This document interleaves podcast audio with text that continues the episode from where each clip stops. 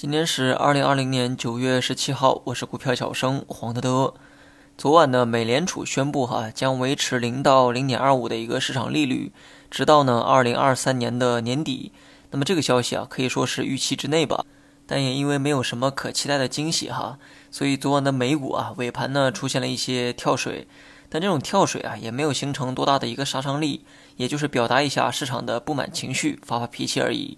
美联储三年内啊维持利率不变，那么意味着不会加息，同样呢也不会降息。但是宽松的货币政策啊，我相信呢必然会延续，而且三年时间呢它也不算短。现在下的这个决定呢，也不代表未来呢不会变通。今年春节前谁也没想到会爆发新冠疫情，不是吗？所以啊，现在计划呢只是针对现在的，未来啊都是不一定的事儿。那么今天 A 股盘中呢出现了比较大的一个波动哈，说实话，对于下跌呢我并不意外，反倒是下午的这个拉线啊让我措手不及，因为它来的毫无征兆。昨天说过哈，短期下调呢它不用担心，因为市场二次探底之后，大概率呢还会再来一次反弹。我心中认为啊会有一次反弹出现，但看到早盘呢跌那么多的时候啊，至少认为反弹哈它不会是今天。因为盘中的拉升呢毫无规律可言，每当出现这种走势的时候，我呢就会习惯性的找大金融，结果呢总是不让我失望哈。券商在午后玩命的去拉线，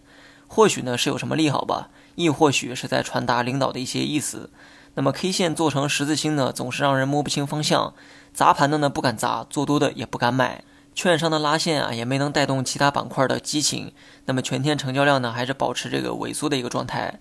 大盘午后的反弹啊很高，但尾盘的回落呢也不小，一上一下，除了干扰人们的视线之外啊，没有看出什么意图。那么配置型选手啊，还是去看周 K 线去做，日线波动尽量是忽略掉。至于短线走势啊，还是按照围绕五日线震荡去预期。不管之前是反弹还是回撤，围绕五日线做整理也是我们当初的一个判断。如果这期间回撤到前期低点附近，我认为啊是二次补仓的一个机会。但如果大盘选择直接拉高的话，也只能被动接受。所以呢，我一直强调留三成底仓啊在里面，这部分的仓位啊，就是为了随市场波动的被动筹码。如果有做短差的一个机会，它也是在这个基础上进行的。总而言之呢，现在的市场啊，不怕跌就怕涨，涨快了太被动，跌多了是机会。好了，以上全部内容，下期同一时间再见。